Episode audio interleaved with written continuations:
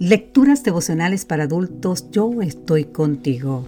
Cortesía del Departamento de Comunicaciones de la Iglesia Dentista del Séptimo Día Gascue en Santo Domingo, capital de la República Dominicana. En la voz de Sarat Arias. Hoy, 8 de noviembre, autor de eterna salvación. Hebreos capítulo 5, los versículos 8 y 9 nos dicen, y aunque era hijo, a través del sufrimiento aprendió lo que es la obediencia, y habiendo sido perfeccionado, vino a ser autor de eterna salvación para todos los que le obedecen. La mayoría de nosotros conoce a Jaime White por haber sido uno de los fundadores de la iglesia dentista, esposo de Lena Heather White, uno de los ideólogos de la estructura organizacional de nuestra iglesia, presidente de la Asociación General, y por sus enjuidiosos artículos publicados en las revistas denominacionales. Pero lo que muchos desconocen de la vida del pastor White es que estuvo llena de dificultades y desafíos. Aunque tenía reumatismo en una de sus muñecas, en ocasiones le tocó trabajar cortando leña a fin de ganar 25 centavos por carga y así poder asistir a una reunión de Conérico como tenía serios problemas estomacales, no podía retener la comida en el estómago.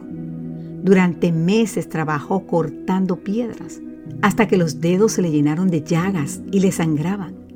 Dice la señora White que en cierta ocasión el pastor White tuvo que atravesar las calles de Brunswick, Maine, con un saco a la espalda que contenía frijoles, un poco de harina, arroz y trigo molido para evitar que la familia muriera de hambre. Y ese día entró cantando a la casa. Soy peregrino aquí, no hallo do morar.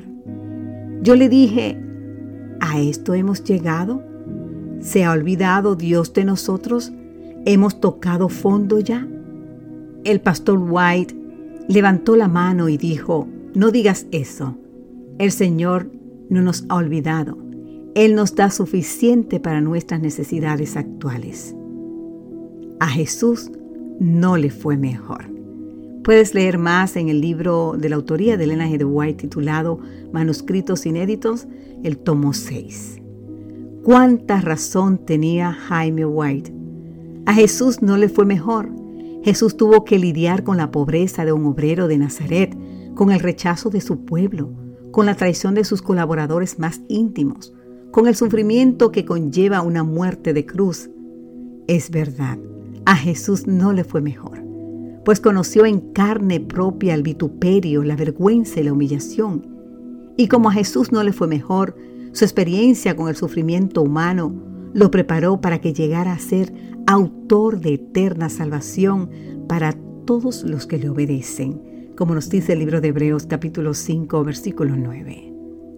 Querido amigo, querida amiga, y esa salvación eterna hoy se te ofrece a ti y a mí gratuitamente. A Jesús no le fue mejor, porque su intención era que nos fuera mejor a ti y a mí. Amén.